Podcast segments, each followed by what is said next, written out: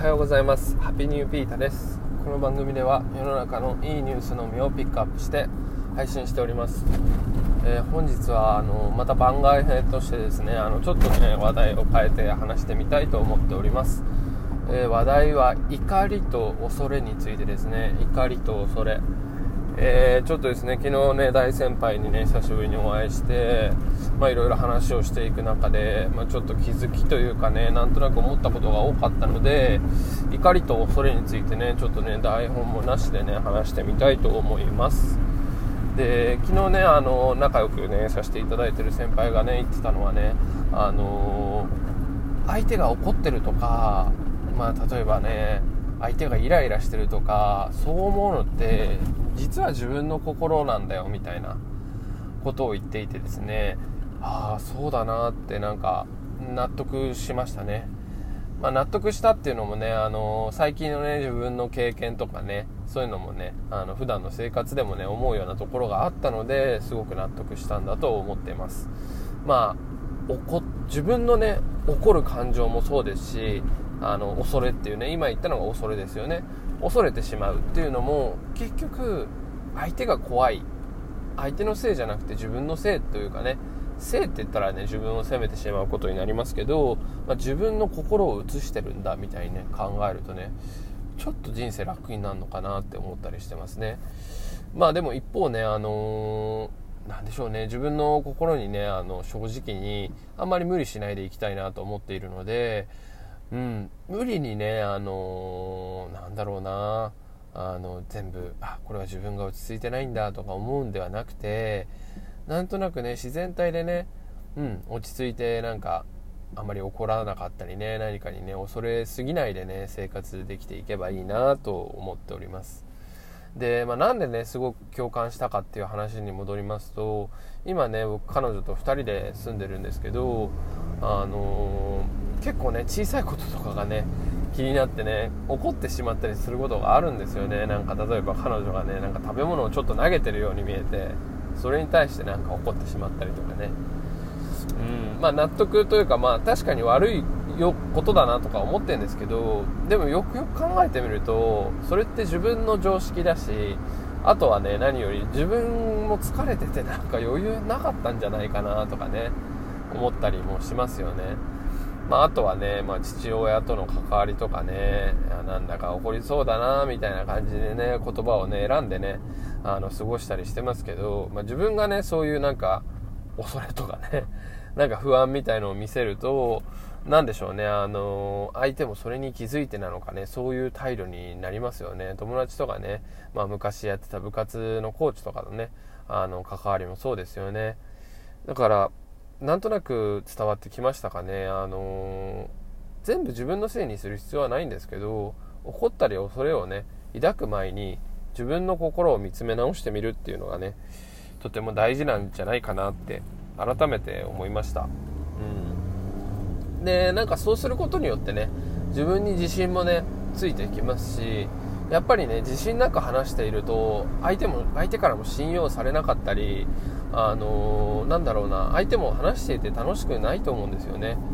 で、まあ、その自信もね一つ一つねそういうことの積み重ねでねあの作っていくしかないんですけどまあ、自信を持ちすぎずっていう、まあ、また難しい話なんですけど、まあ、いいねバランスでねあの基本的には自信を持って堂々とあの過ごしていく必要があるんじゃないかなと考えております。はい。そうですね。まあなんだかね結構ね僕も引きこもってた時期がね過ぎてねあのいろんな人とね関わる時間が増えてきたんですけどあのその中でね、まあ、自信持てない時とかやっぱり怖いなとかストレスになってしまう時がね結構あったりするんですよね。うん。でそんな中でねあのこれも何今ね何度も言っちゃってますけどその自分の状況とかを見直す時にまた大事なのってあの一番がねあの疲れとかだと思うんですよね。結局皆さんもこれ分かっていただけると思うんですけど自分がね例えば睡眠不足とかあのー、まあ、なんだろうな週56週7日とかね働いてねハードワークの後とかね疲れてる時ってやっぱ余裕なくてイライラしちゃうじゃないですか、うん、だから、まあ、それってねやっぱり脳を使いすぎて体を使いすぎて正常な判断だったり落ち着いた判断ができなくなっているっていうね証拠だと思うんですよね。だからやっぱり一番に大事、まあ、僕も心がけてることですけど健康と休息と余裕ですよね。でその休息っていうのがねとてもねあの重要なファクターであってその、まあ、よくね寝れてる人がやっぱり機嫌もいいでしょうしあの次の日にね疲れを残さない人間ね誰しも生きていたらね毎日毎日ね疲れがねあの溜まりますからね。それをねなんとか1日でねリカバリーしてね次の日に疲れを残さないっていうことがねあの人生をうまく生きにいくねあの重要なスキルの一つなんじゃないでしょうか。うんだから本当に自分の疲れとかをねなくすって大事ですよね。でだからそのために食べるものもすごく大事なんですよ、まあ、なんだかあのー、これもある種本で読んだんですけど日本人日本人ってもともとね草食というかね、まあ、穀物泡とかねあの冷えとかそういうのを食べたりとかあんまり肉を食べるっていうのをねあの、まあ、この300年前とか4500年前とかからですかねあの肉をねあの主食じゃないですけどねとても長い時間ねあの長い時間っておかしいな。あの1日でもね多くね食べるようになってきましたけどそれでなんか性格が変わってきたみたいなね諸説ありですけどね。やっぱりね獣とかねあの豚牛とかをね食べているとちょっと獰猛になるみたいなね。ああなるほどなっていうのがあってやっぱり